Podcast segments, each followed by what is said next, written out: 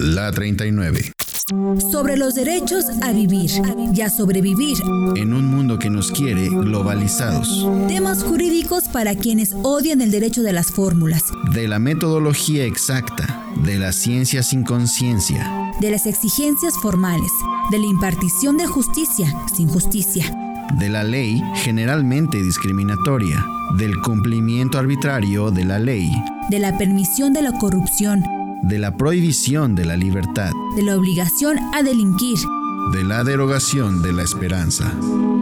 Vamos a platicar el día de hoy eh, respecto a la Constitución mexicana, precisamente considerando el día 5 de febrero, que es la promulgación de la Constitución. En primer lugar, creo que uno de los grandes problemas que tenemos a partir de esta reforma que se dio a la Ley Federal del Trabajo y las demás disposiciones en el tiempo de la administración pública de Vicente Fox fue que desafortunadamente pues el poner los puentes largos la gente cada día se olvida más de la historia de México. Y esto es uno de los puntos a favor de esta globalización que no decimos que esté ni bien ni mal sino simplemente el problema que tenemos es que cada día vamos perdiendo mayormente nuestra identidad como mexicanos si no sabemos ni siquiera qué pasó los días que son de asueto, pues entonces no sabemos ni siquiera qué es lo que ha pasado en este país con la historia de nuestros eh, antecesores.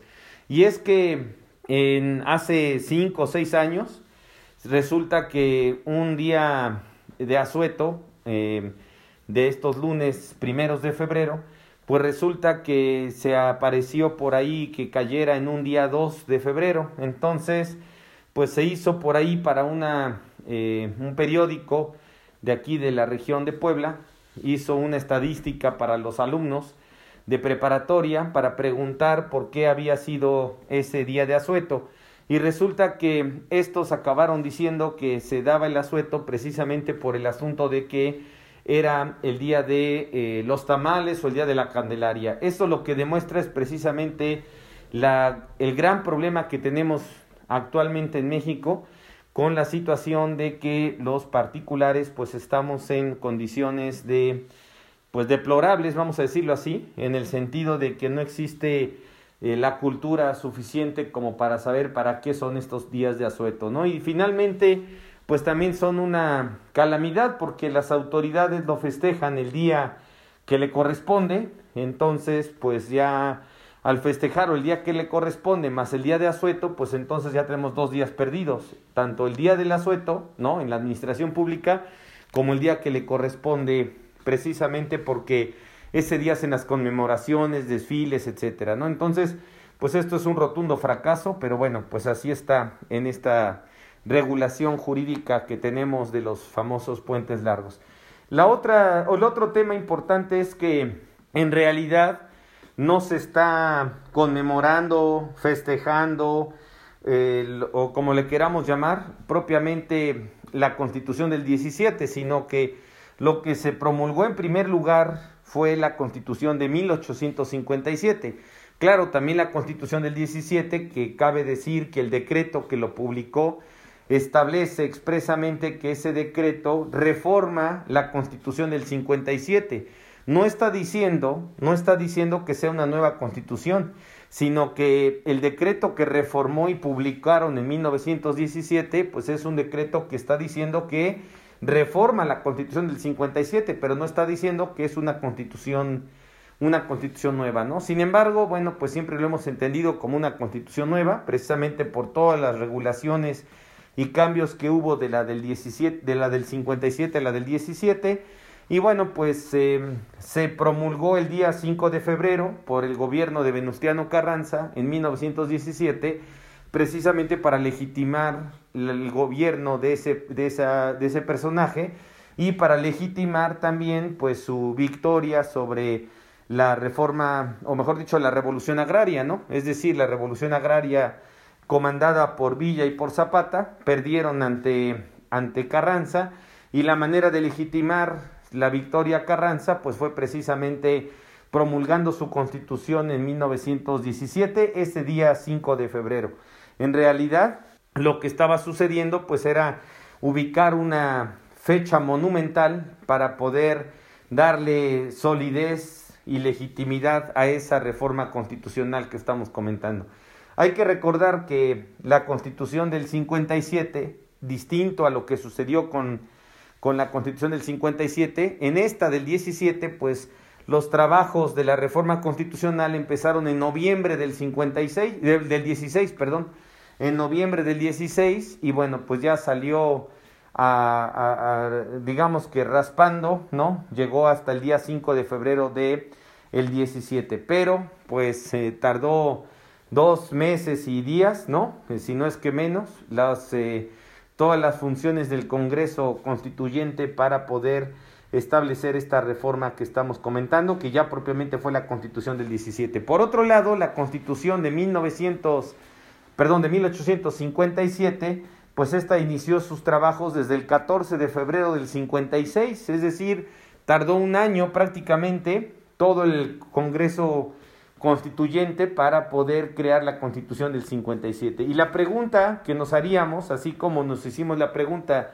de por qué se, se promulgó el 5 de febrero la constitución del 17, bueno, ¿por qué se promulgó entonces también la constitución del, 17, del 57 en el, también en esa fecha 5 de febrero? Hacia atrás pues no había, digamos, otra fecha importante que conmemorar, eh, digamos, eh, particularmente ese día 5 de febrero. Entonces, ¿Por qué habrá sido esto? Y esto, esta pregunta que nos estamos haciendo, pues no es una pregunta que provenga prácticamente de una respuesta de los historiadores, de los historiadores del derecho, que son muy pocos, de la historia jurídica de este país, que también es muy poca, pues no encontramos a alguien que se haga esa pregunta y que también la responda. Y es que la Constitución del 57, pues una de sus características fundamentales, y por eso es una constitución tan importante a nivel jurídico del mundo occidental, es que pues ya permitió en esos tiempos la libertad religiosa, cosa que muchas constituciones no lo permitían. En España ni pensarlo, en Argentina todavía la constitución actual que les rige dice que la religión católica es la religión oficial. No exime que existan otras religiones, pero al establecer expresamente que es la religión oficial, bueno, pues esto desde mediados del siglo XIX, pues en México ya pasó a segundo término. Por eso se hace mención de que es una constitución muy avanzada o muy adelantada a sus tiempos. Bueno, pues el asunto es que nos podría dar un poco de respuesta para poder sostener por qué se llevó a cabo la promulgación de la Constitución del 57 ese día 5 de febrero. Y es que a veces las cosas no son coincidencia, hay que tomar en cuenta, con este antecedente de que había libertad religiosa, tampoco podía hacerse o llevarse a cabo un divorcio total con la religión católica. Hay que recordar que los primeros trabajos, eh, cuando se empezó a trabajar por el Congreso Constituyente para debatir sobre la Constitución del 57, en este febrero del 56, pues resulta que juraron los diputados el Evangelio. Entonces, no podían, digamos, divorciarse de un tajo de la religión católica. Lo que sucedió es que precisamente, pues por eso buscaron una fecha emblemática. ¿Y qué mejor fecha emblemática encontraron que la de el 5 de febrero, que pues ahí habría que analizar si efectivamente por esta razón fue, y es que el 5 de febrero pues es eh, San Felipe de Jesús, que San Felipe de Jesús es el primer, eh, el primer eh, santo mexicano, y como es el primer santo mexicano, hay que recordar que era sacerdote, que vivió aquí en la iglesia de San Antonio.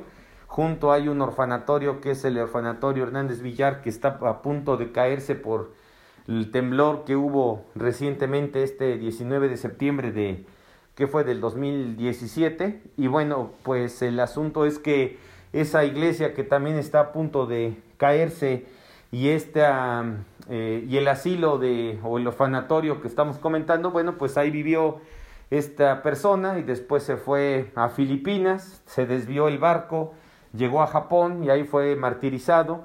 Y entonces bueno pues fue santificado el primer el primer personaje la primera persona que es eh, santo eh, mexicano. Por lo tanto pues no había que divorciarse en esa constitución de eh, pues de la historia, sobre todo de la historia católica de nuestro país, y era una manera de buscar una fecha emblemática.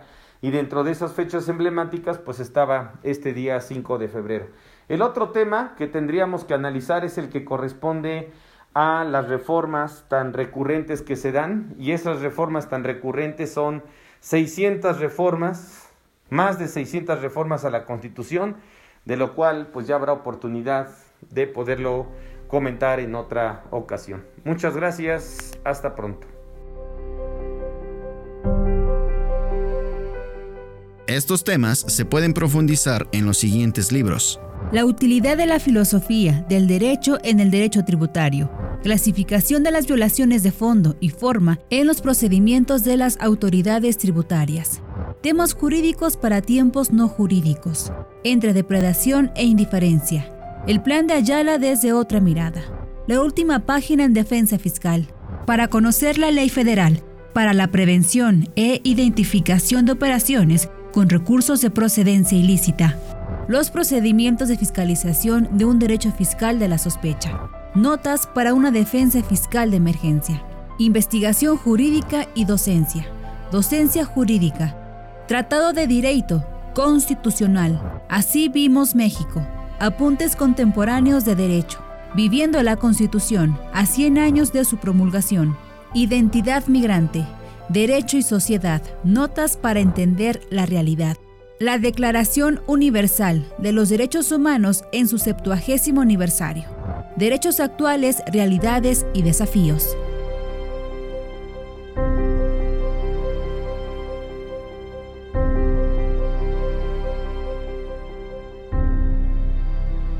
Parmenas Radio presentó La 39